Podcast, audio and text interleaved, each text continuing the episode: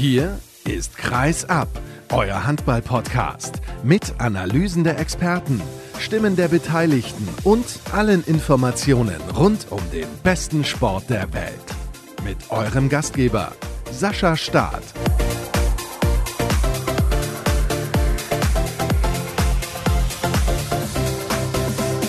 Es ist wieder soweit. Die Saisonvorbereitung ist fast zu Ende und das bedeutet, unsere Saisonvorschau startet. Nach einigen Wochen bzw. Monaten Pause begrüße ich euch wieder recht herzlich zur nächsten Ausgabe von Kreisab, der ersten von insgesamt sechs Sendungen, in denen wir auf die neue Saison vorausblicken. Ich freue mich, dass ihr eingeschaltet habt und ich hoffe, ihr habt Kreisab ein bisschen vermisst, aber Urlaub muss auch mal sein und deswegen ist jetzt wieder die Energie da, um endlich wieder durchzustarten und das machen wir heute mit der Sendung Fast nur Hessen.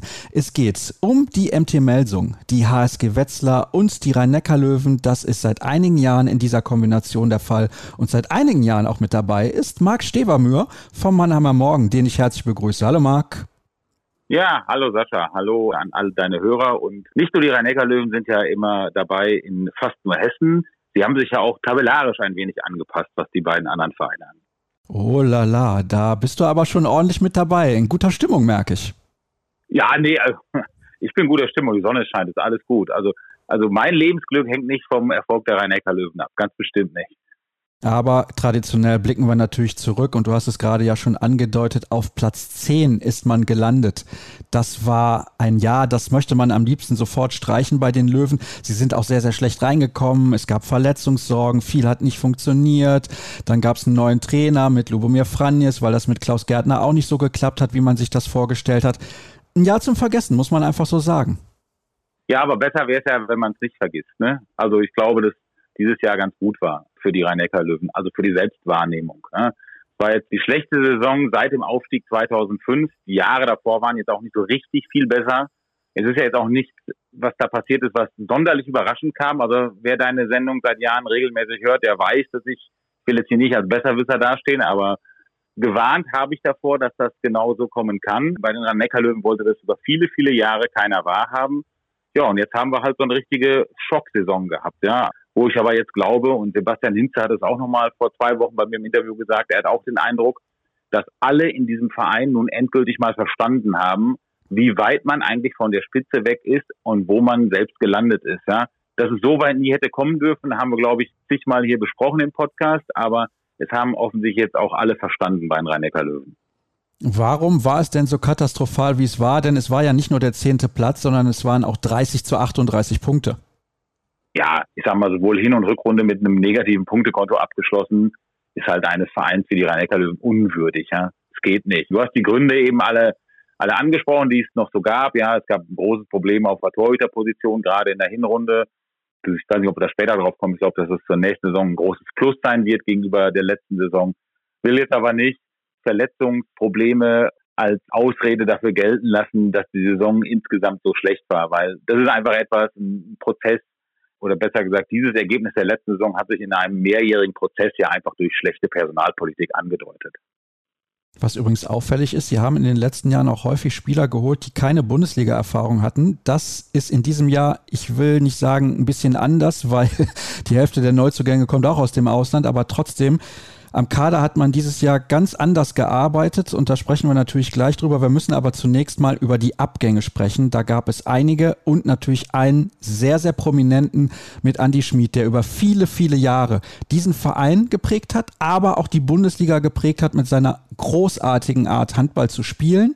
Vielleicht in den letzten Jahren ein bisschen zu dominant damit sich die Rhein-Neckar-Löwen weiterentwickeln können und sich auch ein bisschen von ihm lösen können. Aber das wirst du jetzt nochmal irgendwie bewerten ja, er war natürlich die prägende Figur überhaupt. Ich habe es gerade schon gesagt und man kann nur den Hut vor dem ziehen, was er in den letzten Jahren für die Rhein-Neckar-Löwen geleistet hat.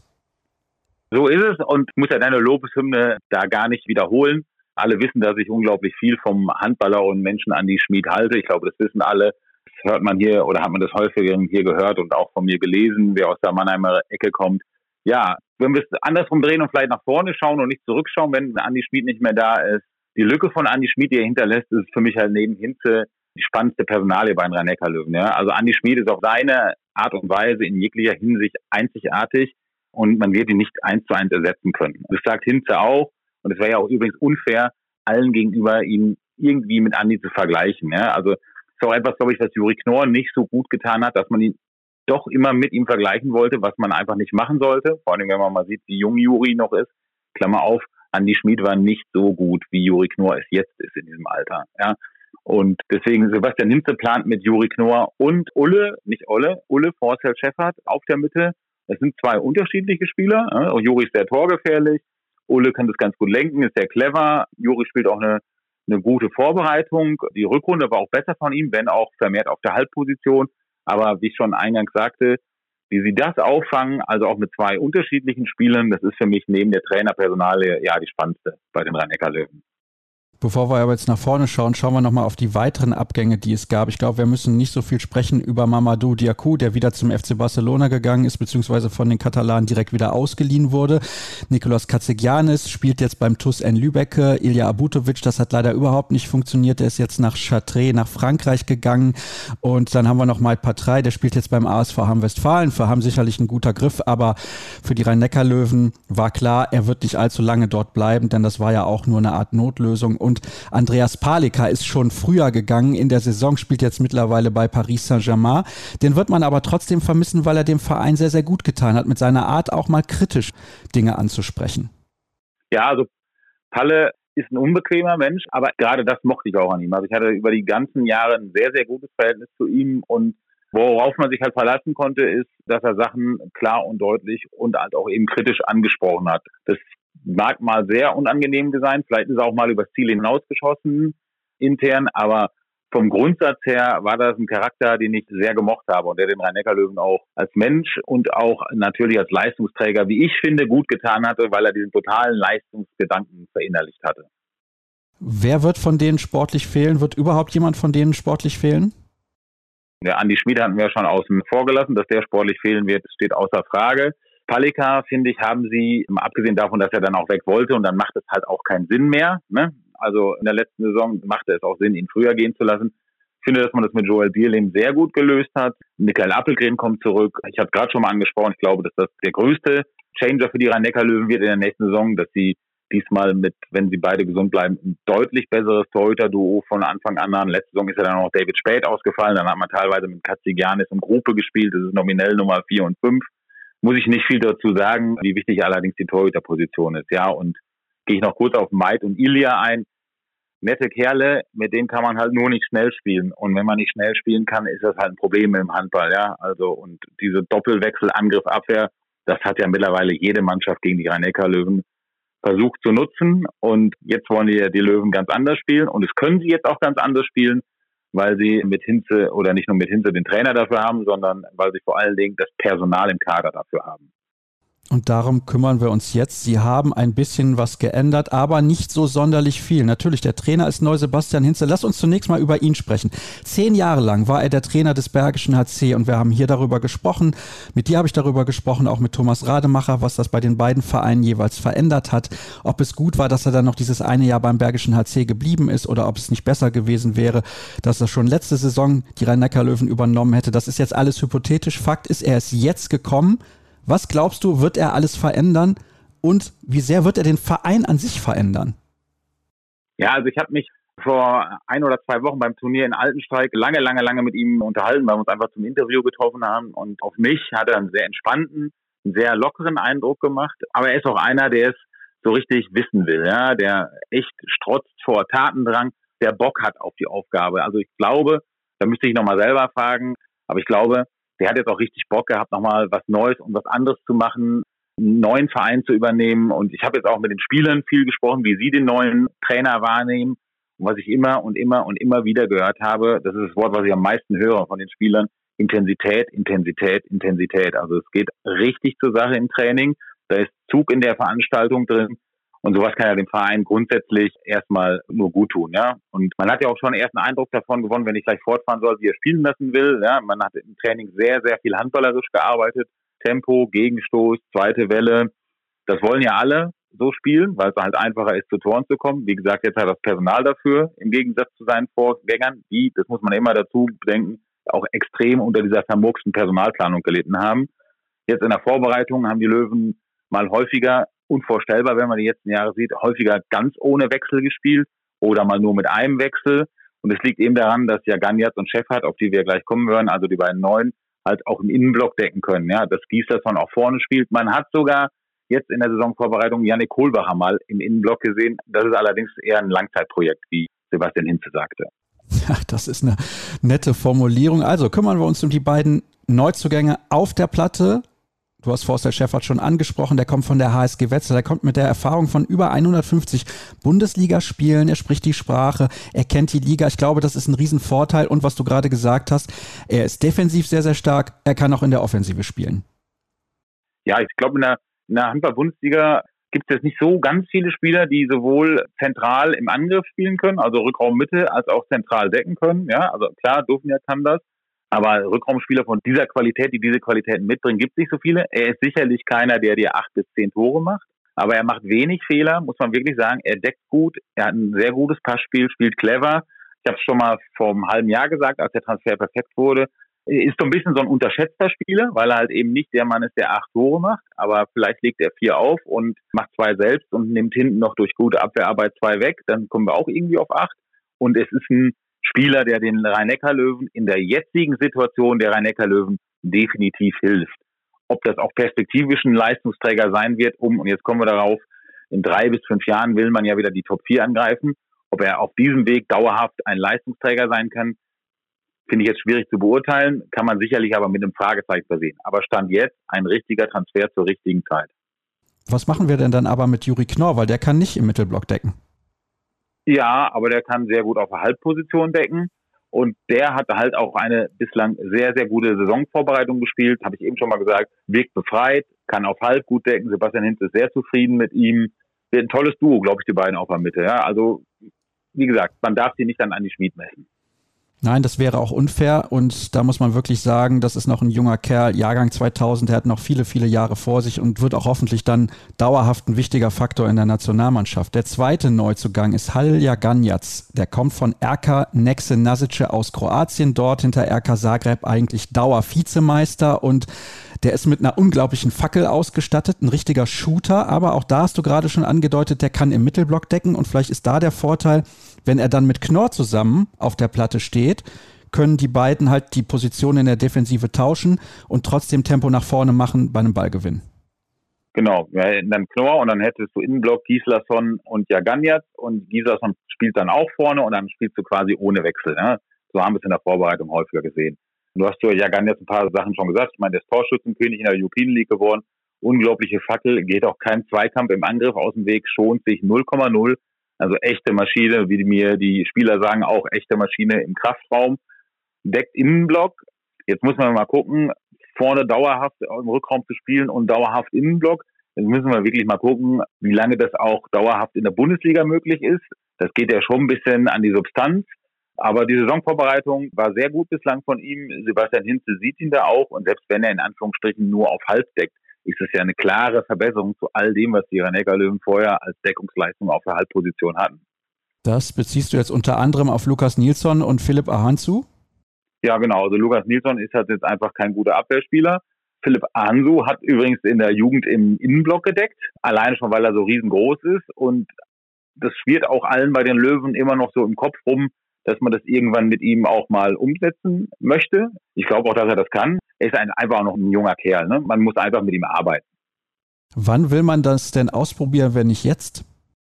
Ich weiß nicht, ob man das jetzt ausprobieren muss. Also auch bei den Rhein-Neckar-Löwen wird man in dieser Saison Ergebnisse liefern müssen und zwar deutlich bessere als in der vergangenen Saison. Ja gut, das steht außer Frage. Aber du hast eben auch schon die Belastung ein bisschen angedeutet bei Jaganjatz, wenn er dann auch vorne und hinten auf höchstem Niveau spielen muss. Vorteil natürlich, eigentlich ein Nachteil. Vorteil in dieser Phase für solche Spieler ist natürlich, es gibt keine internationalen Spiele für die Löwen in der kommenden Saison. Ich möchte einen Namen ansprechen, wo du denkst, oh, das ist aber jetzt überraschend, und zwar David Moore. Junger Linksaußen, kommt eigentlich von der SG Leutershausen, hat jetzt den Sprung geschafft ins All-Star-Team der U18 WM oder EM. Ich bin mir jetzt gerade nicht sicher. Aber auf jeden Fall ist er ins All-Star-Team gekommen, weil irgendwann muss man sich natürlich die Frage stellen, wie lange macht es Uwe Gensheimer noch? Ja, er heißt aber David Moret, wenn ich dich kurz verbessern darf, mit einem Akzent hinten drauf, aber kein Problem. Hat bei den Rhein-Neckar-Löwen ja in der letzten Saison schon mehrfach Bundesliga gespielt. Ganz einfach, weil sie niemanden anders mehr hatten, weil Heland da ja verletzt war und Uwe Gensheimer in der Rückrunde. Man hat auch noch Leon Zacharias übrigens, ja, auch sehr gut ist. Also links außen sind die Rhein-Neckar-Löwen perspektivisch sehr gut besetzt. Es wird irgendwann eine Zeit nach Uwe Gensheimer geben und ich glaube, dass es auch eine Zeit nach Benjamin Helander geben wird bei den Rhein-Neckar-Löwen und dass die vielleicht sogar schon im nächsten Sommer kommt, dass dann Leon Zacharias für Benjamin Helander übernehmen wird. Und ich könnte mir vorstellen, wenn die Entwicklung von Moret, und jetzt darf man das nicht zu hoch hängen einfach, aber die Jungs, das sagen mir auch die Jungs aus dem Profikader, wo Moret immer wieder mittrainiert, dass der schon richtig geile Sachen drauf hat. Möglicherweise heißt das Links-Außen-Duo von den Rhein-Neckar-Löwen, wir spielen jetzt einfach mal in zwei bis drei Jahren Moret, Zacharias. Halte ich jetzt nicht für völlig unwahrscheinlich. Habe ich das also auch gelernt. Da, wo ich es gelesen habe, fehlt dieser Akzent, macht aber auch nichts. Also David Moret und Leon Zachariasen, die Zukunft der Rhein-Neckar-Löwen auf der Linksaußenposition. Rechts außen ein bisschen klamm besetzt. Also wenn Patrick Götzky was passiert, dann ist das ein Problem. Ja, ist ein Problem, muss man sagen. Also Niklas Michalski hat das jetzt in der Saisonvorbereitung auch ordentlich gemacht. Kann ich ehrlich jetzt nicht seriös beantworten, wie gut er das in der Bundesliga macht. Wir haben Niklas Kirkelöke schon mal ab und zu auf rechts außen notdürftig gesehen. Wären keine Traumlösung, müssen wir auch ehrlicherweise sagen. Ich glaube nur, dass Patrick Götzky ja in den letzten Jahren kaum verletzt war. Insofern sollte er vielleicht aus Sicht der Rhein-Neckar-Löwen weiterhin so gesund bleiben, wie er es bislang ist ist ja auch der Rekordspieler, was die Einsätze in der Bundesliga angeht. 460 Mal bislang für die Rhein-Neckar-Löwen in der HBL unterwegs gewesen. Kommen wir zur ersten sieben. Jetzt bin ich mal sehr gespannt. Wir fangen im Tor an. Das ist ein offenes Rennen zwischen Michael Appelgren und Joel Bierlehm, eigentlich auf Augenhöhe. Ja, ich denke, das ist so, also ich finde Appelgren stand jetzt sogar einen Tick besser. Also einfach jetzt nicht, weil er die Vorbereitung besser hat, aber wenn Appelgren alles abruft, was er drauf hat. Und er war auch in der Rückrunde der vergangenen Saison, hatte er logischerweise nach zwei Jahren Pause noch nicht alles wieder drauf, was er so drauf hat. Geht nicht nach zwei Jahren Pause. Aber wenn er das so fortsetzt, ich fand ihn schon überraschend gut wieder in der Rückrunde. Sehe ich ihn sogar einen kleinen Ticken vor Bierlim, aber da reden wir jetzt über Nuancen. Wir sind da im Prinzip in so einer Situation wie mit Palika Appelgren wieder. Und das ist ja eine Situation, die ist deutlich komfortabler, wie ich schon mal gesagt habe, als wenn man darüber redet, dass da Mats Gruppe und Nikolaus Kastigianis sitzen. Ja, also David da müssen wir natürlich nochmal abwarten, wie das sich entwickelt jetzt in der Zukunft. Hat ja einen Kreuzbandriss erlitten und jetzt auch das Turnier der Junioren in diesem Sommer verpasst und die Deutschen konnten da leider nicht an den Erfolg des Vorjahres anknüpfen, aber das soll jetzt nicht unser Thema sein. Außen brauchen wir nicht weiter besprechen mit Uwe Gensheimer und Patrick Krötzky klar besetzt. Forster Scheffert, hast du auch gesagt, wird wahrscheinlich anfangen, genau wie Jaganjatz. Was ist auf der halbrechten Rückraumposition deiner Meinung nach die aktuelle Lösung von Sebastian Hinze und wie sieht es am Kreis aus? Du hast jetzt Gislason schon erwähnt, weil er halt auch offensiv wie defensiv eingesetzt werden kann. Aber kann man es sich leisten, auf die offensiven Qualitäten von Yannick Kohlbacher zu verzichten? Ich meine, der Mann hat schon über 800 Bundesligatore geworfen, ist auch erst 27 Jahre alt, also hat noch viele gute Jahre vor sich. Ja, das heißt auch nicht verzichten. Ne? Also Yannick Kohlbacher spielt ja auch Abwehr bei den Neckarlöwen und auch auf der Halbposition deckt er. Und das werden wir sehen in der Offensive ist natürlich Janik Kohlbacher besser. Ja, also wenn wir jetzt mal von der, von der Offensive reden, dann wird Janik Kohlbacher am Kreis spielen. Und was hast du jetzt gesagt? Halb rechts, ne? Lagergren, Kirkelöke, das sind ja so ein bisschen die Dauersorgenkinder der Rhein-Neckar-Löwen seit zwei Jahren. Ja, momentan hat Albin Lagergren die Nase vorn, was auch daran liegt, dass Niklas ein paar Probleme hatte mit dem Wurfarm in der Saisonvorbereitung. Albin Lagergren macht das bislang ordentlich ob ordentlich reicht oder ob das mal wieder nur so eine eine Spitze nach oben ist, weil insgesamt war ja seine Zeit bei den Rhein-Neckar-Löwen nicht gut. Müssen wir mal abwarten. Halb rechts ist ja sowieso spannend für die Zukunft insgesamt im Handball und in der Bundesliga und bei den Rhein-Neckar-Löwen im Speziellen. Also ich glaube, dass Albin Lagerin seine letzte Saison bei den Rhein-Neckar-Löwen spielen wird, dass er den Verein im nächsten Sommer verlässt. Und ja, Niklas Kirkelöke, das Thema ploppt ja jetzt wieder auf. Wir hatten das schon mal im Juni berichtet, dass SG Flensburg da ja Interesse hat an Kirkelöke. Die Flensburger Kollegen haben das jetzt nochmal aufgegriffen. Ich, glaube, dass der Spieler 24 auch dann wechseln wird. Und dann müssen die Rhein-Neckar-Löwen innerhalb der nächsten zwei Jahre ihre halbrechte Position neu doppelt besetzen. Und das ist kein ganz einfacher Markt, wenn man weiß, dass auch, glaube ich, Vereine wie THW Kiel auf dieser Position suchen. Genau, denn irgendwann wird Steffen Wein halt auch seine Karriere beenden und dann haben sie auf jeden Fall Bedarf und finde ich schon interessant dass man jetzt schon Verträge für 2024 unterschreibt. Ich weiß nicht, ob ich das gut finden soll. Ich habe ja nicht gesagt, dass er unterschrieben hat, aber wenn du mich fragst, wie ich das einschätze, würde ich das mit einem klaren Ja beantworten. Sehr gut. Für klare Meinung bist du bekannt und sagst mir deswegen wahrscheinlich auch jetzt sofort, wo landen die Rhein-Neckar-Löwen am Ende der Saison und was müssen sie erreichen? Ja, also ich sag's dir klar, aber ich hole vielleicht doch weiter aus. Also kann mich ja selten kurz fassen. Ja, jetzt haben wir ja Neustart Nummer vier. Ne? Also eigentlich ist ja das Wort Neustart leicht, ich würde sagen, durchaus ein positiv besetzter Begriff. Bei vierten Neustart in vier Jahren bin ich da jetzt vorsichtig geworden. Ne? Worte wie Umbruch, Neustart, Aufbau kann ich echt nicht mehr hören. Ich finde, also Rhein-Neckar-Löwen stehen wirklich vor entscheidenden Jahren. Und zwar geht es schlichtweg um die Frage, was das künftig für ein Verein sein wird. Also werden die Rhein-Neckar-Löwen wieder ein Spitzenverein, wofür sie in den nächsten Jahren sehr, sehr, sehr viel richtig machen müssen und auch den einen oder anderen Top-Transfer machen müssen? Oder werden sie eine graue Maus im oberen Tabellenmittelfeld, der vor halbvollen Rängen in der SAP-Arena spielt? Meiner Meinung nach sind beide Varianten möglich. Es ist nicht kurz nach zwölf, es ist aber auch nicht mehr kurz vor zwölf. Wir haben schon Mitternacht. Also sie müssen schon wirklich viel richtig machen. Also Ziel ist drei bis fünf Jahre Top 4. Ich persönlich glaube, dass man keine fünf Jahre Zeit hat, um sowas umzusetzen, dass drei es schon sein sollten. Man muss einfach diese Arena füllen und ich glaube nicht, dass das Publikum fünf Jahre wartet, um da wieder oben mitzuspielen. Sebastian Hinze will sich daran messen lassen, drei bis fünf Jahre. Jennifer Kettemann muss sich daran messen lassen, absolut. Also spätestens daran wird sie sich messen lassen müssen nach dem dramatischen Absturz. Und jetzt muss ich ja doch noch zu meiner Prognose kommen.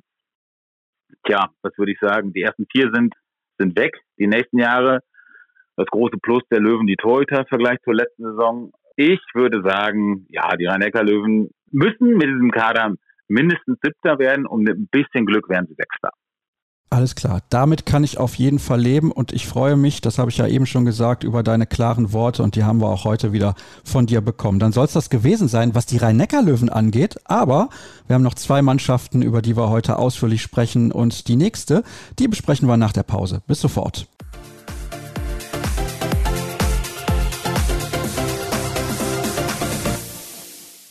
Die nächste Mannschaft steht auf dem Programm, um durchgeleuchtet zu werden und das ist die HSG Wetzlar. Und deswegen habe ich wie immer eingeladen Volkmar Schäfer von der VRM Wetzlar. Ich grüße dich, hallo. Hallo Sascha, grüße dich.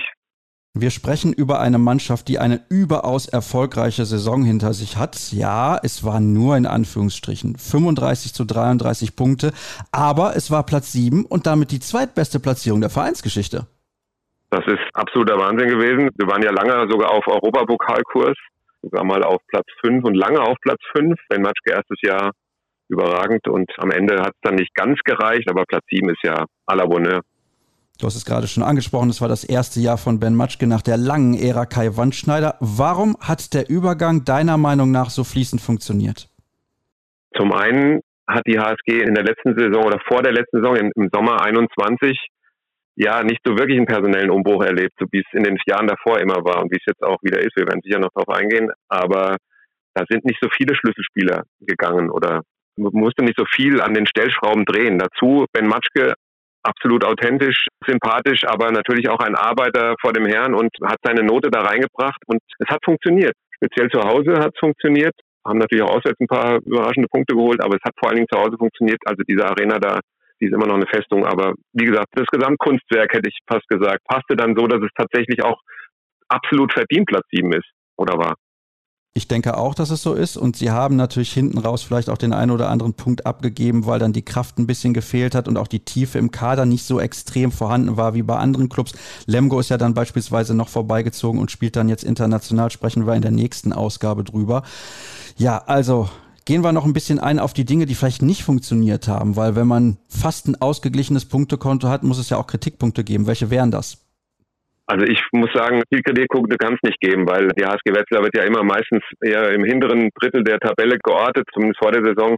Also Kritikpunkt auf jeden Fall, die freien Wurfchancen vergeben zu haben. Also die, die, die Chancenverwertung gerade in der zweiten Saisonhälfte, die war nicht eklatant, aber die hat dazu geführt, dass die HSG in vielen Spielen eben dann nicht mehr rankam oder vorbeigezogen ist am Gegner und dann halt auch Niederlagen kassiert hat. Dazu Torhüter dann doch auch in der zweiten Hälfte der Saison relativ schwankend, waren natürlich auch beide abwechselnd verletzt. Anadin Suljakovic dann zunächst ab März und dann auch Till Klimke in der Saisonendphase war sicher auch noch ein Punkt. Aber wie gesagt, absolut an erster Stelle zu nennen eigentlich die Chancenverwertung. Gut, dann hätten wir das ja auch geklärt, aber insgesamt gibst du ein sehr, sehr positives Zeugnis. Ich glaube, das haben wir alle herausgehört.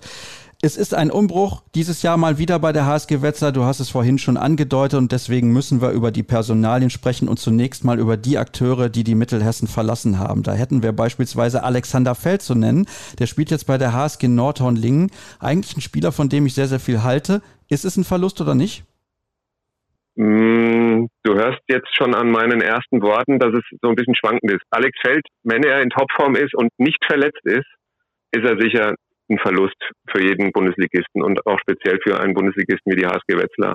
Er war sehr verletzungsanfällig. Er bekam dann Ben Matschke im letzten Jahr als seinen ehemaligen Trainer wieder sozusagen. Dann hat er sich ja rangekämpft. Im November hat er sein Comeback gefeiert nach einer längeren Verletzung.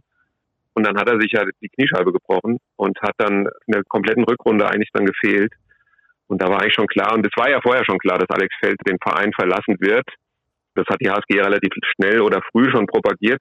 Also eigentlich nicht wirklich ein Verlust, ohne ihn da böse zu wollen. Das halten wir so fest und das kann ja auch mal der Fall sein. Ivan Schirgen, der jetzt wieder in seiner Heimat in Kroatien spielt bei RK Nexe Nasice, ist definitiv kein Verlust und ich glaube, da treten wir ihm auch nicht zu nahe. Nein, überhaupt nicht. Ivan hat es immer probiert als Backup von Stefan Schauer, aber so richtig reingefunden hat er bei der HSG eigentlich nicht. Das ist relativ deutlich. Der nächste, der geht, beziehungsweise bereits gegangen ist, ist Felix Dann. Er hat nur ein Jahr bei der HSG Wetzlar gespielt, ist jetzt in Balingen tätig, bisschen näher dran an seiner Freiburger Heimat. Und ich finde ja, obwohl er nur diese eine Saison da gewesen ist, war er durchaus ein wichtiger Spieler, weil er natürlich auch die Breite am Kreis nochmal deutlich erhöht hat. Und bei ihm weiß man halt auch, was man bekommt. Ganz genau. Und Ben Matschke hat auch immer wieder nach den Spielen Felix Danner herausgehoben als denjenigen, der, wenn er an die Bank kam nach seiner Abwehrarbeit, und der hat ja wegen Adam Newfeld dann relativ wenig auch am Preis vorne gespielt, wobei das auch in der zweiten Saisonhälfte dann aufgrund des Kräfteverlustes von Adam Newfeld auch häufiger machen durfte und konnte. Aber er war immer derjenige, der Ansprechpartner war an der Bank. Also das hast du auch gesehen, wenn du bei den Spielen warst, dass Ben Matschke immer Felix neben sich hatte und mit ihm besprochen hat, wie geht's in der nächsten Abwehraktion weiter oder was passiert aus dieser nächsten Abwehraktion. Also ein ganz wichtiger Spieler, den man eins zu eins nicht ersetzen kann, aber das eins zu eins ist jetzt nicht in Stein gemeißelt. Nächster Akteur, mit dem wir uns befassen, ist der Schlüsselakteur der letzten Jahre gewesen, finde ich zumindest. Ich glaube, du wirst das bestätigen. Ole Forssell Scheffert wurde von den Rhein-Neckar-Löwen abgeworben und nimmt dort auch jetzt eine Schlüsselrolle ein. Da haben wir eben gehört, was Marc Stevermüher dazu gesagt hat. Ja, Sag was zu ihm und zu seiner Rolle, die er in Wetzlar hatte, weil er offensiv wie defensiv, auch das hat Marc betont, wirklich herausragend gut ist, insbesondere für einen Verein wie die HSG Wetzlar. Also Ole Forsfeld Schäffert, absolutes Vorbild in jeder Form von Einstellung, Kampfgeist, ach, was soll man noch alles nennen? Intelligenz mit Angriff, Stellungsspiel in der Abwehr, äh, zentraler Punkt, wie gesagt, emotionaler Leader, absolut immer auch ein offenes Wort nach den Spielen, ob jetzt positiv oder negativ, also auch für uns Journalisten ein absoluter Glücksfall. Und er hat da reingepasst wie die Faust aufs Auge bei der HSG in diese Familie rein und war eigentlich einer der, sagen wir mal, Väter des Erfolges in den letzten, ja, doch in den letzten Jahren und speziell auch im letzten Jahr. Mehr muss man dazu eigentlich nicht sagen. Wir sprechen gleich darüber, wie man ihn ersetzen möchte. Außerdem nicht mehr mit dabei sind Tomislav Kujan, der ist nach Limoges gegangen und Patrick Gemp, der trägt jetzt das Trikot des Dessau-Rosslauer HV. Und ja, dann kommen wir direkt zu den Neuzugängen. Gibt es denn einen, den kannst du uns direkt nennen, der die Rolle von Forster Scheffert einnehmen soll? Also soll, soll Hendrik Wagner. Und Hendrik Wagner ist ja bekanntlich nicht nur Nationalspieler, sondern wurde ja auch schon im Juli 21 als Neuzugang für Juli 22 bei der HSG Wetzlar bekannt gegeben. Das heißt, er hatte ein Jahr Vorlauf bei den Eulen Ludwigshafen, zwar in der zweiten Liga, aber er hat gerade letztens auch wieder gesagt, das war kein verlorenes Jahr. Er hat da viel Spielzeit gehabt, er hat da viel Verantwortung übernommen, die er jetzt auch bei der HSG übernehmen wird.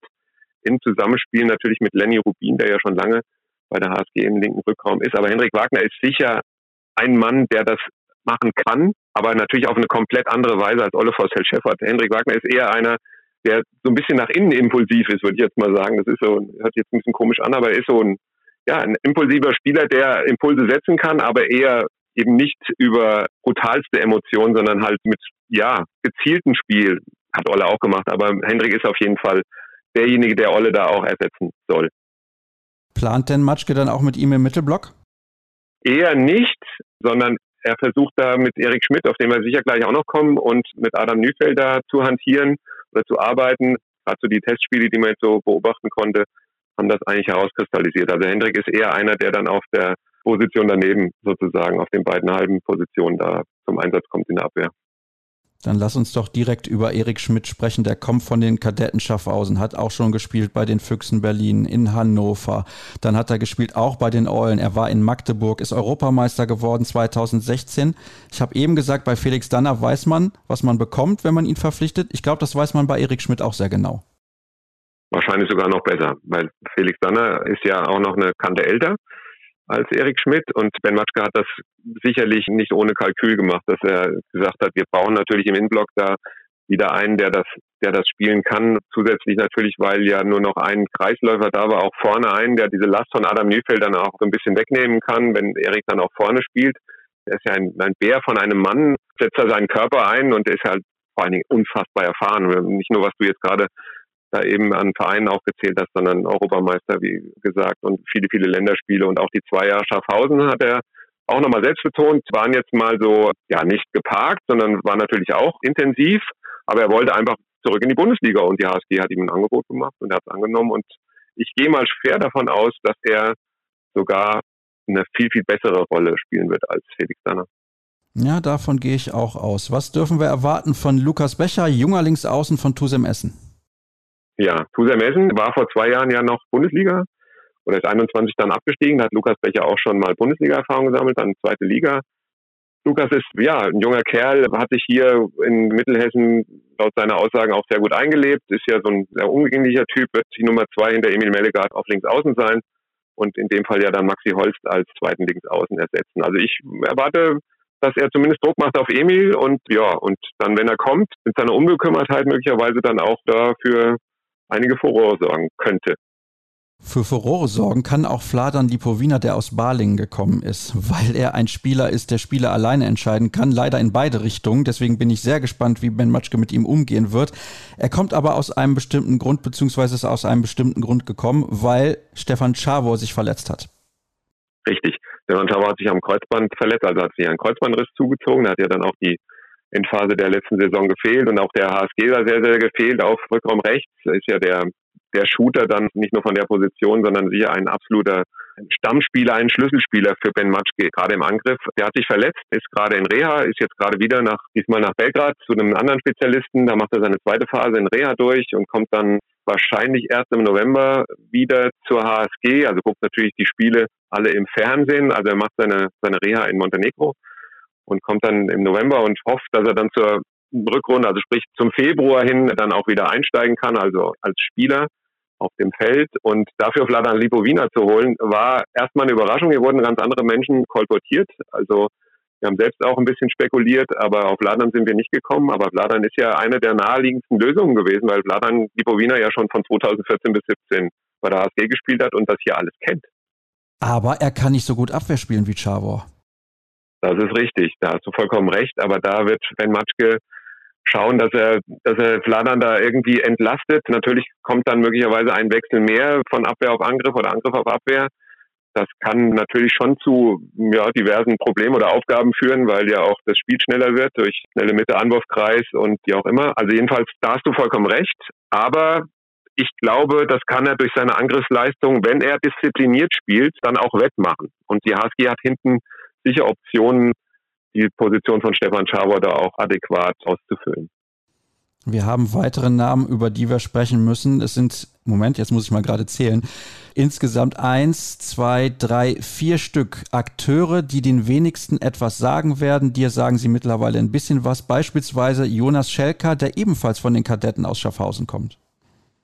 Genau. Auf Geheiß von, bitte festhalten, Andi Schmid, vermittelt worden zur HSG Wetzlar. Jonas Schelker ist der potenzielle Nachfolger von Andi Schmid. Das hört sich jetzt an, als müsste man an dem Denkmal Schmid irgendwie rütteln. Das ist Quatsch. Aber Jonas Schelker ist Mittelmann und 23 Jahre alt, spielt in der Nationalmannschaft schon eine zentrale Rolle in der Schweiz und wird als zweiter Mittelmann jetzt dann sozusagen bei der HSG Wetzlar neben Magnus Fredriksen die Rolle des Regisseurs übernehmen. Und wir schauen mal. Philipp Merkolowski hinterlässt natürlich da auch eine Lücke, weil der ja jetzt zum Co-Trainer wird. Oder geworden ist oder endgültig nur noch Co-Trainer ist. Aber ich habe das Gefühl und habe Jonas ja auch in Testspielen schon gesehen, wenn der seine seine PS auf den Boden bringt, der ist ja nicht ganz so groß, aber wenn der seine PS auf den Boden bringt und irgendwie lernt, mit seinen Nebenleuten, die ja alle neu sind für ihn, da zusammenzuarbeiten, dann kann der echt eine Überraschung werden, im positiven Sinne. Aber ist natürlich auch ein Risikofaktor, ja, in Sachen Ballverluste. Kann das schon auch sein. Einen Vorteil hat er natürlich, er kennt Lenny Rubin aus der Nationalmannschaft, also das sollte zumindest mal funktionieren, aber du hast natürlich auch vollkommen recht. Auf der anderen Seite besteht natürlich immer das Risiko, dass es da mit der Abstimmung nicht so gut funktioniert. Weitere Namen, die wir noch kurz diskutieren müssen, sind beispielsweise Jovica Nikolic, der kommt aus Novi Sad aus Serbien und Radojica Cepic, der kommt aus Celje aus Slowenien. Spieler, die mir nichts sagen. Was sagen sie dir? Mir sagen sie auch nicht ganz so viel wie unserem, oder unserem sage ich schon fast, dem neuen sportlichen Leiter Jasmin Kamcic, der ja seine Fühler da auch immer gerne Richtung Ex-Jugoslawien und in die Teilstaaten da aus, ausfährt. Der hat die sicher über lange Zeit schon beobachtet. Also Jovica Nikolic, ja, Backup für Libovina oder respektive dann für Chavor, ja, sicher exklusiv, junger Mann, hat ganz viele Einsatzzeiten gehabt, auch bei der Europameisterschaft das wird ihn sicher auch schon weitergebracht haben. Muss man mal gucken. Der ist jetzt momentan ein bisschen krank, hat Fieber. Fieber heißt ja nicht gleich Corona, kann sich natürlich zu Corona entwickeln. Ist sicher auch noch ein Thema, was du in deinen ganzen Podcasts natürlich auch behandeln werden musst. Oder das wird sicher die Saison auch weitergehen, wie viele Menschen dann da mal nicht spielen können oder dürfen. Also Eindrücke, der fehlt natürlich jetzt dann eine Zeit lang in der Vorbereitung, muss man mal abwarten. Also bei dem wird sicher ja die Frage sein, inwieweit kann der Lipowiner dann da entlasten. Bei Cepic Vorname ist ja so schwer aussprechbar. Die nennen ihn alle nur Chepa, deswegen sage ich das jetzt auch mal so. Ich nenne ihn dann auch nur Chepa. Den habe ich jetzt ein paar Testspielen gesehen, würde ich sagen, wow. Also der will sich natürlich auch anbieten, der ist sehr explosiv, der geht auf die Leute drauf im, im Angriff. Hinten muss man mal gucken, ob er dann, wenn er beim Rückzug inwieweit, aber er ist halt flink und schnell und auch relativ klein eigentlich für einen Rückraumspieler. Aber dafür auch sehr, sehr wendig und muss man mal abwarten. Also bei den beiden müssen wir mal abwarten. Bisschen Wunderkiste. Und dann haben wir einen letzten Akteur, der die HSG verstärkt. Und ich habe das Gefühl, die HSG kauft die halbe Schweizer Liga leer. Aber du wirst uns erklären, was er kann. Der Mann heißt Leonard Grazioli und kommt vom HSC Suarau. Richtig, kommt vom HSC Suarau, kommt eigentlich aus der Nähe von Basel. Nicht aus Basel selbst, hat er nochmal explizit gesagt, sondern auch vom Land und freut sich natürlich dann, oder hat sich hier relativ schnell eingewöhnt. Der wird der dritte Torhüter neben Till Klimke und Anadin Suljakovic dann sein. Ist jetzt erstmal ausgeliehen an den Zweitliganachbarn TV Hüttenberg. Der wird seine Meriten da dann auch verdienen und seine Sporen und dann wird er sicher bei Bedarf dann auch in der ja in der ersten Bundesliga da ins kalte Wasser geschmissen werden. Dann hat die HSG ja nicht so schlechte Erfahrungen mitgemacht, wenn man Torhüter ins kalte Wasser wirft, siehe Till Klimke.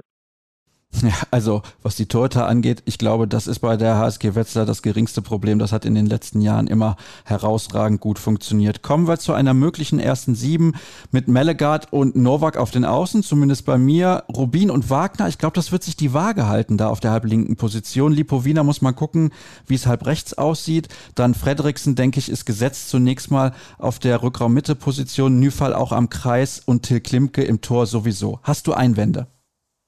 Ich habe eigentlich keine Einwände. Bei Till Klimke muss man abwarten mit seinen beiden Knien, die ja operiert worden sind, inwieweit er dann zum Saisonstart, ist ja nicht mehr so lange hin, dann da auch über 60 Minuten oder anfangen kann. Also, aber trotzdem gebe ich dir da recht, Till Klimke.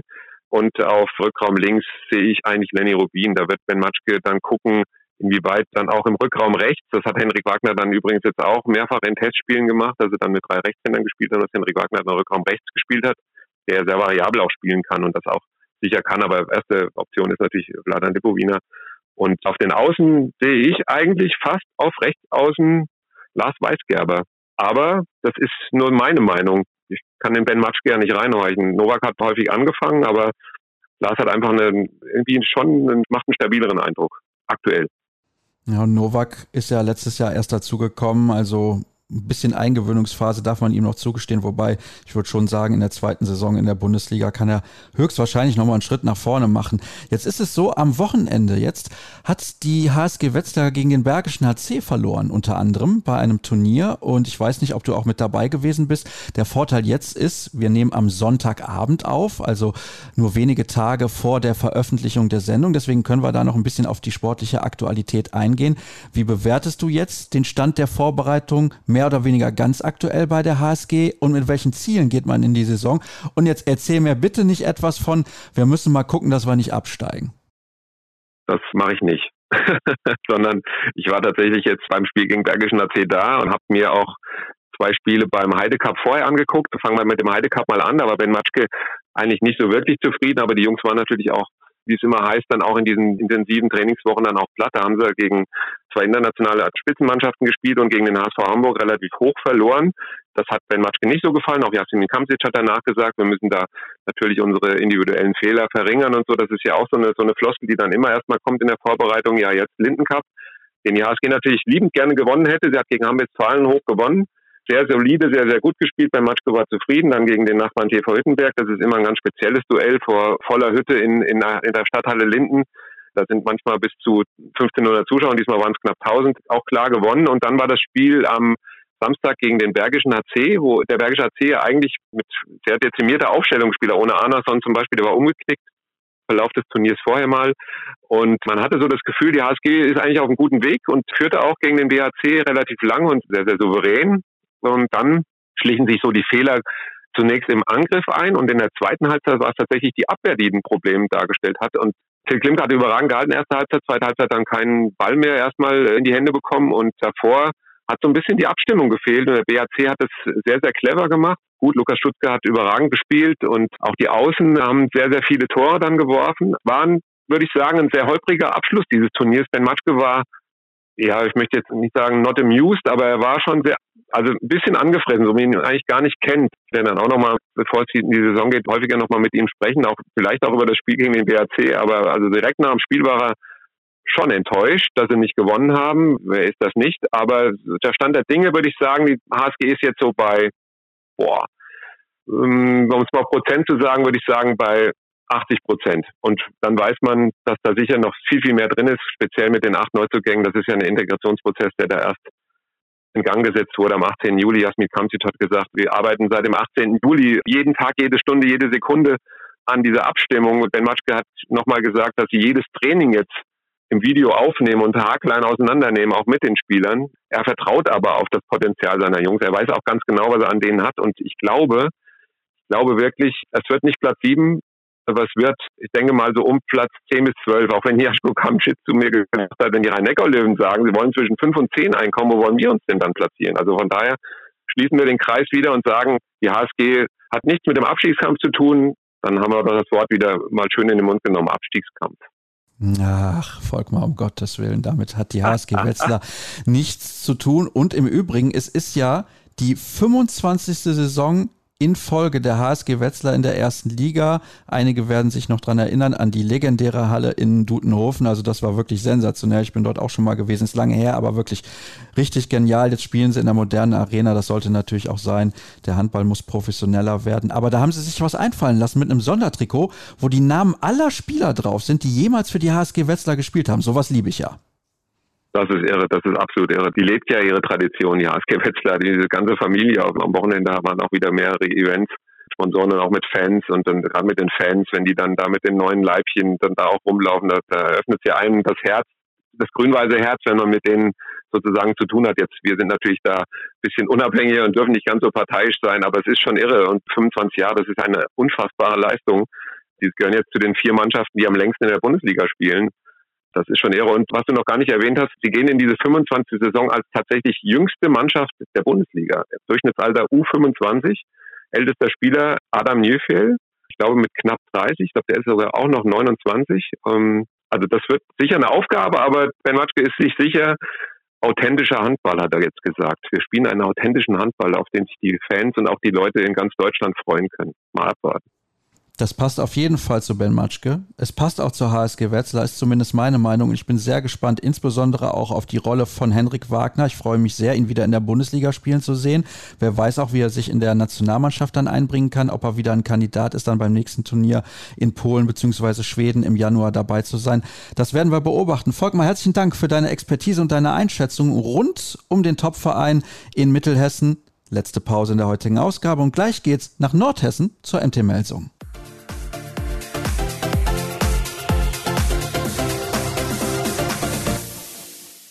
So, liebe Leute, gleich habt ihr es geschafft, wobei ich glaube, ganz so schlimm ist es nicht. Wir gehen dem Ende der ersten Folge unserer großen Saisonvorschau entgegen und das machen wir mit dem Kollegen Björn Ma von der Hessisch-Niedersächsischen Allgemeinen und wir sprechen über die MT-Meldung. Hallo Björn, ich grüße dich. Hallo Sascha. Schön, dass du auch in diesem Jahr wieder mit dabei bist. Und bei der MT schaue ich mal gerade auf die finalen Platzierungen der letzten Jahre. 2014, 15 wurde man Sechster, dann Vierter, die beste Platzierung der Vereinsgeschichte. Dann zweimal Siebter, Fünfter, Siebter und jetzt zweimal Achter. Insbesondere die letzten beiden Jahre, die waren verkorkst. Ja, das kann man so unterschreiben, weil einfach keine Entwicklung zu erkennen war und auch kein Konzept vorhanden ist. Woher kam das denn? Naja, also man hat natürlich sich sehr immer an den Trainern festgehalten und wenn man natürlich dann ständig die Trainer wechselt, in den letzten Jahren ist das jetzt mehrfach passiert, aber kein Konzept entwickelt, kein langfristiges, dann wird es schwierig, dann eine gewisse Leistung zu erzielen, die dieser Verein mit den Mitteln eigentlich könnte. Zumal der Kader in den letzten Jahren relativ gut war. Also achter Platz, das war dessen nicht würdig. Nein. Also sie hatten natürlich auch erhebliche Verletzungsprobleme, gerade in der abgelaufenen Saison gehabt, aber das ist natürlich jetzt nicht der alleinige Grund. Da muss man schon sagen, dass man einfach es nicht geschafft hat, so eine, so eine Stimmung in das Team zu bekommen, dass das jetzt den nötigen Erfolg bringt. Also von den Namen her war das alles gut und schön und die Mannschaft hat sich auch gut verstanden, aber es hat halt zwischen den Trainern und der Mannschaft nicht gepasst. Und deswegen gab es auch in der vergangenen Saison erneut einen Trainerwechsel. Auf die letzte Spielzeit wollen wir ein bisschen genauer zurückschauen. Und mittlerweile sitzt Roberto Garcia Parondo auf der Trainerbank. Und man hatte aber schon das Gefühl, als er die Mannschaft von Gudmundur Gudmundsson übernommen hat, dass es dann ein bisschen besser lief. Ja, er hat auf jeden Fall es geschafft, der Mannschaft eine gewisse Stabilität zu geben. Das hat der Mannschaft ja bis dahin immer wieder gefehlt. Vor allem unter Gudmundsson gab es ja nicht diese Entwicklung, die man sich erhofft hat. Und bei Parondo merkt man schon, dass er genau weiß, was er tut, dass man nicht mit allem einverstanden ist, vielleicht was er macht. Das muss man ihm vielleicht auch zubilligen, aber bisher macht er einen sehr guten Job. Und es war ein bisschen Stabilität drin, also diese Ausreißer, diese negativen Ausreißer. Beispielsweise erinnere ich mich an eine Heimniederlage gegen Coburg in der Saison 2020-21. Die gibt es eigentlich nicht mehr. Nein, es gab zwar ein Spiel gegen Minden, das war noch in der Hinrunde, da war es auch mal eher schwierig, das zu bewerten, aber so richtig, diese Ausreißer, die du angesprochen hast, die hat es in der Form eigentlich nicht mehr gegeben. Und das macht zuversichtlich, würde ich jetzt mal behaupten. Aber wir schauen natürlich gleich auf das voraus, was in der kommenden Saison so passieren könnte bei der MT-Melsung. Blicken wir zunächst mal auf die zahlreichen Abgänge, denn einige Spieler haben die MT verlassen und auch viele Prominente, also die ganzen jüngeren Spieler und Nachwuchstalente, die lassen wir jetzt mal außen vor. Erwähnt sei noch, dass Ole Pregler weiterhin an den VfL Gummersbach ausgeliehen ist, aber beispielsweise nicht mehr mit dabei Silvio Heinevetter, der jetzt beim TVB Stuttgart spielt und der ist nicht im Frieden gegangen. Nein, der hat nach dem letzten Spiel hat er schon nochmal den Vorstand, also vor allem Axel Gerken scharf kritisiert für das, was da passiert ist. Er war eigentlich überrascht an dem Abend, wie man gemerkt hat, dass er überhaupt nochmal das Mikrofon ergreifen durfte, weil es ja absehbar war, dass er nicht besonders erfreut ist über die, über die Trennung, die der Verein da mit ihm vollzogen hat. Ja.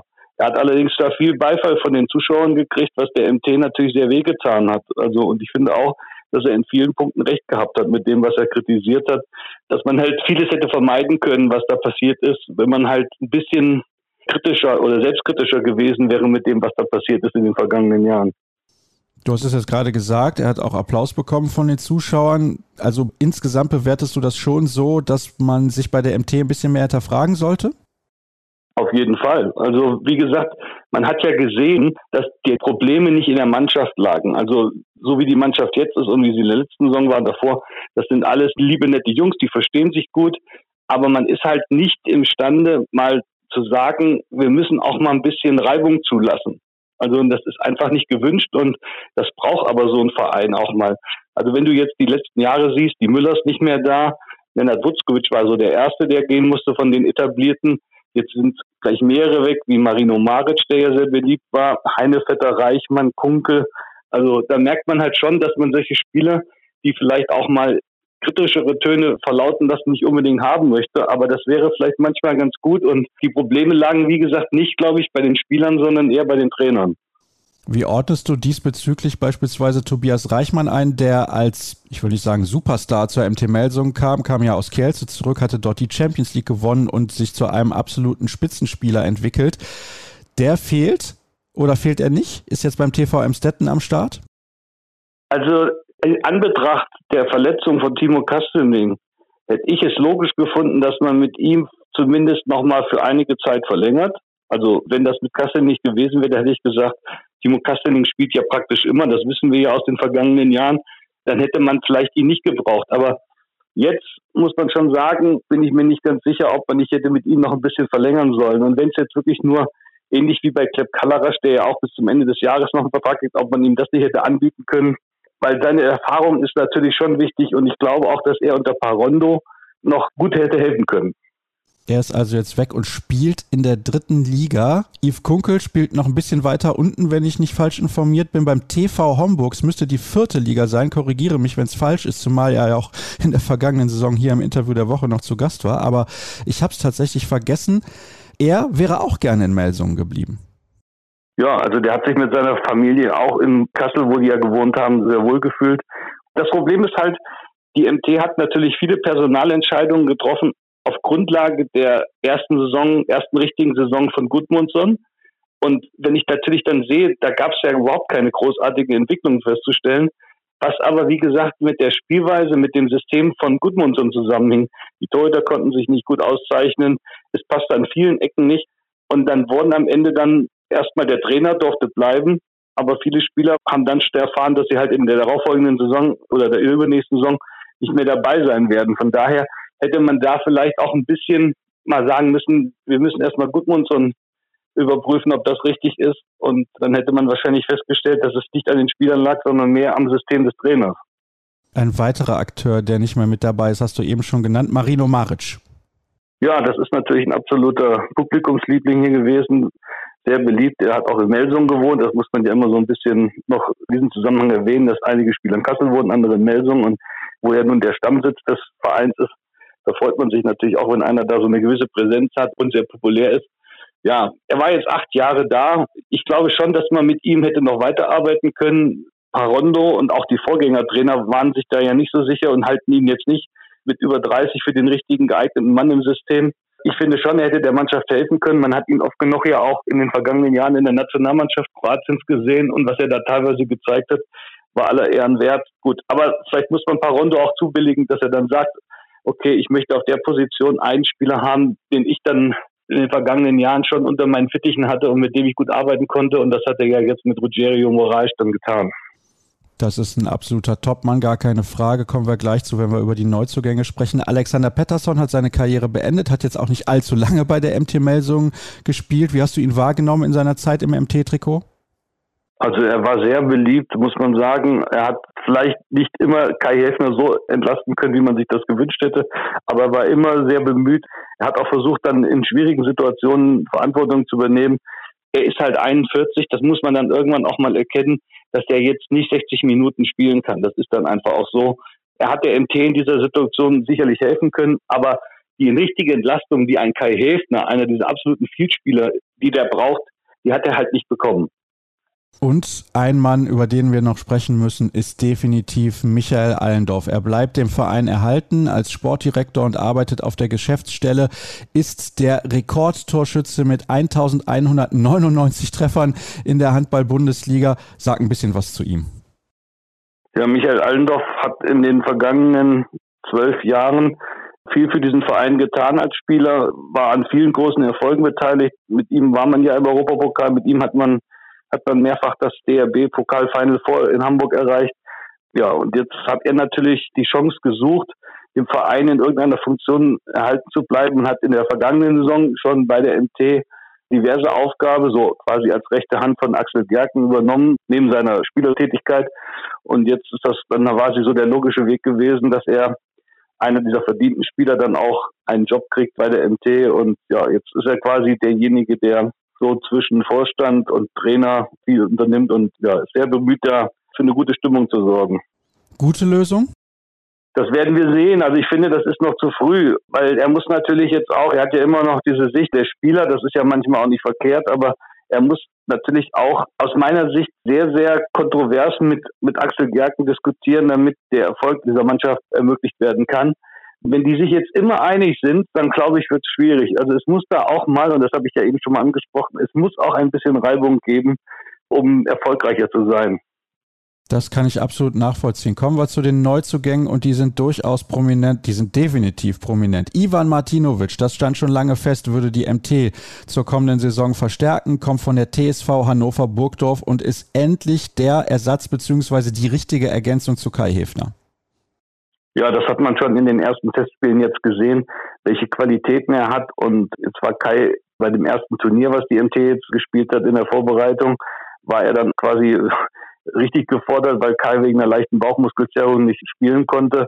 Und dann hat man aber schon gesehen, dass mit Martinovic also wirklich eine absolute Verstärkung zur MT gekommen ist, der im rechten Rückkommen da einiges bewegen kann. Davon gehe ich auch aus und vor allem ist er ein anderer Spielertyp als Kai Hefner. Ja, also da gibt es natürlich schon so einige Unterschiede bei den beiden. Aber was halt wirklich auffällig ist, er steht halt auch für einen sehr, sehr schnellen Handball, den die MT ja spielen möchte. Und da passt er sehr, sehr gut in das System rein. Der nächste Mann, der den Verein verstärken soll, ist Adam Morawski. Er ist der Neuzugang, der Silvio Heinevetter ersetzt zwischen den Pfosten, polnischer Nationaltorhüter. Ich finde ihn richtig, richtig stark. Wie ordnest du ihn ein? Also ich finde, er hat jetzt schon gezeigt, welche Qualitäten er hat. Und da sie ja jetzt mit Carsten Lichtlein auch endlich mal wieder einen richtigen Torwarttrainer bei der MT haben, glaube ich schon, dass der noch einige Schritte bei der MT auch gehen kann. Man muss sagen, die Qualität als Spieler, als Torwart hat er auf jeden Fall. Man darf halt nicht vergessen, welche Rolle Silvio Heinevetter bei der MT gespielt hat. Er war eben nicht nur der Spieler, er war halt auch einer, der, der vieles zusammengehalten hat, der in der Außendarstellung des Vereins unheimlich wichtig war, weil er überraschenderweise schnell angekommen ist in Kassel und der Region und bei Adam Moraski kann man das jetzt nicht erwarten. Der kommt neu in die Bundesliga, der muss erstmal hier Fuß fassen. Von daher wird es vielleicht möglich sein, Silvio Heinevetter als Spieler einigermaßen zu ersetzen, aber wie er das als Mensch, als Charakter schafft, das muss man erstmal abwarten. Allerdings, du hast es ja gerade erwähnt, mit Carsten Lichtlein hat die MT jetzt auch einen Torwarttrainer und wir haben die Zahlen ja gesehen und die waren wirklich überragend. Malte Semisch, den hat er in Minden als spielender Torwarttrainer richtig, richtig gut gemacht ja, das ist für die MT auf jeden Fall ein guter Schritt, den sie da gegangen ist. Es hat aber jetzt auch Jahre gedauert. Wir hatten immer mal wieder auch bei uns in der Zeitung darauf hingewiesen, dass ein Verein mit diesen Ambitionen einen Torwarttrainer braucht. Aber das hat jetzt, wie gesagt, seit der Trennung von Mile Malesevic, der ja noch zur Rot-Ära gekommen war, hat das jetzt drei, vier Jahre gedauert, bis man wieder einen gefunden hat. Carsten Lichtmann ist natürlich also sehr, sehr anerkannt. Man weiß, was er kann. Also als Torwart war er schon eine ganz große Nummer und er hat ja nun auch schon als Torwarttrainer, du hast es angesprochen, in Minden gut gearbeitet. Jetzt ist er auch für die U20-Nationalmannschaft in Deutschland im Einsatz. Von daher glaube ich schon, dass der den MT-Torhütern, auch einem Nebojsa Simic, das darf man nicht vergessen, der jetzt in der Vorbereitung schon mal durchblicken lassen hat, dass er so viel Input, wie er gerade von Carsten Lichter bekommt, gar nicht gewohnt ist. Von daher denke ich schon, dass die Torhüter dann noch einen, einen großen Sprung machen können unter Carsten Lichtlein. Das kann ich mir auch sehr gut vorstellen und deswegen glaube ich, dass das eine Schlüsselverpflichtung war. Dann haben wir einen nächsten Mann, der aus der Champions League kommt, mit David Mandic aus Zagreb, der auf der Linksaußenposition eingesetzt wird, der aber auch auf der Halbposition decken kann. Das macht ihn, glaube ich, so wertvoll, weil so viele Linksaußen gibt es nicht, die auch auf Halb decken können. Wobei man in der Vorbereitung gesehen hat, es ist nicht nur seine Klasse als Abwehrspieler auf der Halbposition, es ist vor allem seine Mentalität, die er mitbringt. Also wenn da ein Ball irgendwo frei auf dem Feld liegt, dann gibt es einen, der sofort dahin springt, mit so einem Hechtsprung versucht, den Ball zu sichern. Und das ist David Mandic. Und ich glaube, der kann der MT sehr gut tun. Spricht halt noch kein Deutsch. Das ist natürlich auch nicht nur bei ihm, aber auch bei anderen Spielern jetzt noch so ein Problem. Aber man merkt schon, der Typ hat eine andere Qualität als Yves Kunkel und Michael Allendorf, ohne den beiden jetzt zu nahe treten zu wollen. Aber man merkt schon, der ist spielerisch nochmal etwas besser als die beiden. Müssen wir groß noch was sagen zur Qualität von Rogerio Moraes, der letzte Saison mit Benfica die European League gewonnen hat, der mit WADA bereits die Champions League gewonnen hat, der beim THW Kiel gespielt hat, sich da allerdings nicht durchsetzen konnte, war nur ein Jahr in Kiel und dann wieder weg, der in Westbrem gespielt hat. Was muss man zu dem noch sagen? Also der hat sich relativ schnell bei der MT in der Vorbereitung, ich versuche immer noch ein bisschen da die Bälle flach zu halten, aber man merkt halt schon, dass dieser Typ nicht nur aufgrund seiner Größe mit zwei Meter vier, fünf da in der Abwehr und am gegnerischen Kreis wertvoll ist. Er übernimmt einfach so eine absolute Führungsrolle in der Mannschaft, wie man schon jetzt sieht. Der ist wirklich gewillt, hier da einiges mit dieser Mannschaft zu bewegen. Und das ist ja schon imponierend für einen, der erst seit drei Wochen wieder in Deutschland ist oder vier Wochen mittlerweile. Ja, es ist einige Jahre her. In der Saison 2015, 2016 hat er das Trikot des THW Kiel getragen, aber seitdem hat er eine unfassbare Entwicklung genommen. Der nächste Mann, der neu mit dabei ist, aber ein Rückkehrer, ist Dimitri Ignatov auf der Rechtsaußenposition. Der war an Tusem Essen ausgeliehen und das war ja auch der Plan, dass man ihn dann irgendwann zurückholt und er so ein Duo bildet, zusammen mit Timo Kastening. Kastening hat sich halt jetzt das Kreuzband gerissen, das heißt viel Spielzeit für Ignatov. Ja, der kann sich auf jeden Fall freuen, dass er jetzt viel eingesetzt wird. Ich denke mal, aber dass man trotzdem sagen muss, der Julian Fuchs hat auch eine gewisse Qualität, also der wird es ihm nicht so leicht machen. Aber machen wir uns nichts vor, Dimitri Igatov ist jetzt erstmal natürlich der, der Mann auf der Rechtsaußenposition und ja, ich glaube auch, dass der mit seiner Schnelligkeit da in der Bundesliga einiges bei der MT erreichen kann. Wie gesagt, und er ist dazu noch einer aus der Region, ist zwar in Kasachstan geboren, aber nun in der Nähe von Kassel aufgewachsen und von daher ist das ja für die Außendarstellung des Vereins nicht schlecht, wenn man so einen Mann in den eigenen Reihen hat. Julian Fuchs hast du jetzt auch gerade angesprochen, kommt aus der eigenen Jugend, genau wie Ben Beckmann. Die sollen auf den Außenpositionen auch Spielzeit bekommen. Dann gibt's noch Florian Drosten, das ist auch ein Linksaußen. Also das sind die Leute hinter David Mandic, Beckmann und Drosten. Und dann haben wir noch zwei Akteure, über die wir auch sprechen müssen, die kurzfristig verpflichtet wurden. Einmal Agustin Casado, der kommt von Ciudad de Logroño aus Spanien und der ist mit Spanien auch Vize-Europameister geworden in diesem Jahr und hat da ein sehr, sehr gutes Turnier gespielt. Und Aidenas Malasinskas, der kommt von Ademan Leon. Eigentlich kommt er mehr oder weniger von Motor Saporosche, denn da hat er, ich glaube, sechs oder sieben Jahre insgesamt gespielt. Warum sind diese beiden Nachverpflichtungen nötig gewesen und warum sind sie so wichtig? Und vor allem, die bringen auch ordentlich Qualität mit. Ja, also mittlerweile hat die MT ja auf der Mittelposition ein arges Problem, da Domagoj Pavlovic nochmal operiert werden musste. Und Elva Jonsson hatte sich ja ebenfalls in der vergangenen Saison verletzt. Und es ist absehbar, dass diese beiden Spieler nicht vor Oktober, November einsatzbereit sind. Und von daher war die MT gezwungen, für die nächste Saison auf der Spielmacherposition einiges zu tun. Das ist erstmal das. Jetzt muss man sagen, jetzt hat man zwei Spieler geholt, Agustin Casade, das hast du angesprochen, der hat bei der EM in diesem Jahr, ich glaube, das war so das erste große Turnier, wo er mal begeistern konnte und das hat er ja dann auch getan. Er hat jedes Spiel für Spanien gespielt und der ist halt wirklich, also muss man sagen, so ein Spieler hatte die MT lange nicht. Also, weil er einfach natürlich, er ist so der Lenker und Denker, er weiß genau, was er tut. Die Spieler Jonsson und Pavlovic sind auch gute Mittelleute, aber so dieses Verständnis, was er nochmal hat, das ist nochmal eine Klasse besser, muss man ehrlich sagen. Und ja, sowas braucht die MT halt auch. Ein Spieler, der, der in den entscheidenden Phasen sagt, so, das wird jetzt gespielt.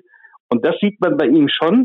Sein Manko ist bisher, er spricht kein Deutsch, kein Englisch. Und das ist natürlich erstmal das Problem. Er muss da jetzt schnell zumindest Englisch lernen, damit er ja mit seinen Nebenleuten sich da entsprechend verständigen kann. Es reicht nicht, wenn er mit, mit Roberto Garcia Parondo sich verstehen kann und vielleicht mit ein, zwei anderen. Ich glaube schon, dass er als Spielmacher da relativ schnell noch die deutsche Sprache oder die englische Sprache lernen muss, um da eine gute Kommunikation mit seinen Nebenleuten zu bekommen.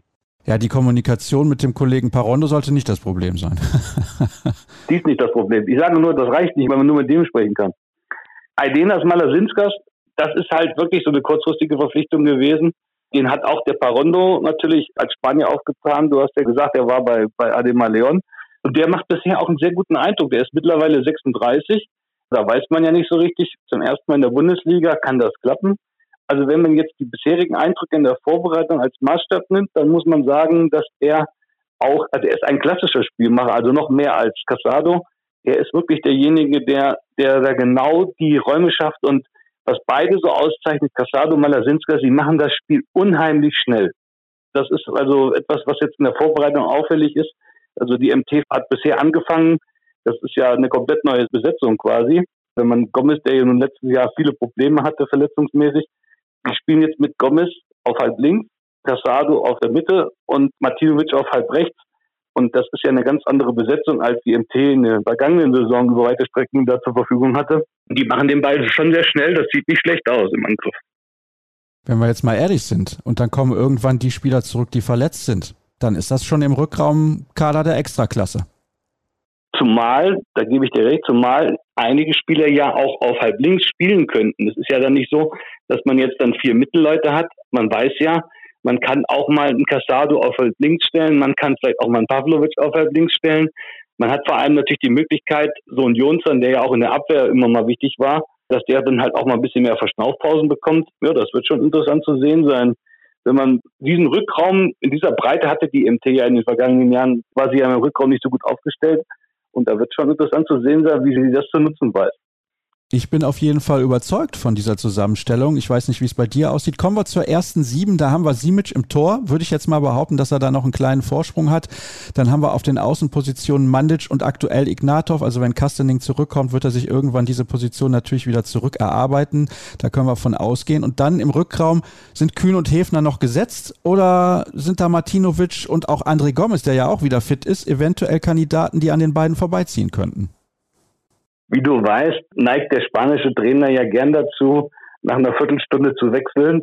Ich glaube, das wird Parondo jetzt bei der MT auch gnadenlos so durchsetzen und dann sagen, okay, er fängt jetzt mit der Besetzung an und er fängt mit der Besetzung an oder bringt nach einer Viertelstunde die und die Spieler. Aber ich könnte mir schon denken, dass die Besetzung mit Gomez, Casado und Martinovic also vielleicht die sein wird, mit der man erstmal anfängt. Also ich glaube schon, dass er da es geschafft hat, jetzt einen großen Konkurrenzkampf zu, zu schaffen. Und Kühn, also Julius Kühn muss halt auch sehen, er hat jetzt so viel Konkurrenz bekommen, wie er letzten Jahren nicht hatte. Ne? Also mit André Gomez, der jetzt einen deutlich verbesserten Eindruck macht, wird es nicht leicht für ihn, jetzt immer anzufangen. Ja, das kann ich mir auch vorstellen, dass er jemand ist, der Kühn dann auf Dauer auch ein bisschen den Rang ablaufen wird. Dann haben wir jetzt über sämtliche Personalien gesprochen. Jetzt sprechen wir mal über das Ziel. Ich glaube, die MT hält sich da immer gerne zurück. Was denkst du, sollte die MT erreichen und was denkst du, wird die MT erreichen? Die MT sagt selbst, dass sie einen Platz im internationalen Geschäft haben möchte. Das kann man auch über den DRB-Pokal erreichen. Ich bin mir nicht sicher, ob die Mannschaft so schnell es schafft, zu einer Einheit zu werden. Also Parondo ist da sehr, sehr dran, dass das klappt. Aber ich bin mir noch nicht ganz sicher, zumal man darf nicht vergessen, das war ja in der vergangenen Saison, vieles war nicht, also es war nicht geräuschlos. Es ist die Frage, was ist, wenn es mal nicht läuft, kommen dann diese alten Probleme, die auch Silvia Heinefeld angesprochen hat, kommt das dann wieder zum Vorschein? Das weiß man alles nicht. Von daher muss man erstmal abwarten. Ich denke schon, dass sie jetzt eine Mannschaft sind, die vielleicht auch Fünfter werden kann. Aber also bisher gibt es da viele Fragezeichen aus meiner Sicht. Vor allem geht es darum, schafft es die MT im Umfeld der Führung des Vereins, diese Begeisterung endlich mal zu wecken, dass da halt wieder viele Zuschauer kommen. Weil das wird, glaube ich, so der entscheidende Aspekt sein. Die Mannschaft hat in der Vorbereitung bislang, soweit ich das beurteilen kann, diesen Eindruck vermittelt, wir sind hier so gallig wie noch nie zuvor wir wollen unbedingt was bewegen. Da sind viele neue Spieler dabei, die wollen auch. Aber das hatten wir ja auch schon alles mal und da muss man erstmal abwarten von der Besetzung, von der reinen Besetzung, auch wenn dann die anderen Spieler, die bisher noch verletzt sind, dazukommen, hat die MT das Zeug da natürlich um Platz 4, 5 mitzuspielen. Aber wie gesagt, dafür muss man erstmal die sprachlichen Probleme in den Griff kriegen. Da ist noch viel Arbeit. Deswegen, also die MT würde ich jetzt nicht so weit vorne sehen, sondern erstmal wäre ich da ein bisschen vorsichtiger mit einer Prognose. Was die erste sieben angeht, haben wir übrigens eben die Kreislauferposition außen vor gelassen, aber ich denke, da ist Rogerio Moraes auf jeden Fall in der ersten sieben gesetzt. Ich brauche aber trotzdem eine finale Platzierung von dir, lieber Björn. Dann würde ich Platz fünf sagen. Damit habe ich fast gerechnet und bedanke mich recht herzlich, dass du mit dabei gewesen bist und natürlich auch bei den anderen Kollegen, mit denen ich heute schon gesprochen habe. Und das soll es dann auch gewesen sein für die erste Ausgabe bzw. Folge in unserer großen Saisonvorschau. In zwei Tagen geht es natürlich schon weiter und alle Infos bekommt ihr in der Zwischenzeit auf den sozialen Kanälen bei Facebook, Twitter und Instagram. Einfach nach Kreis absuchen. Dort werdet ihr dann fündig und ich hoffe, dass ihr dann nach einem Tag Pause auch wieder Zeit habt, um das nächste Mal reinzuhören. Macht's gut und bis dann. Tschüss.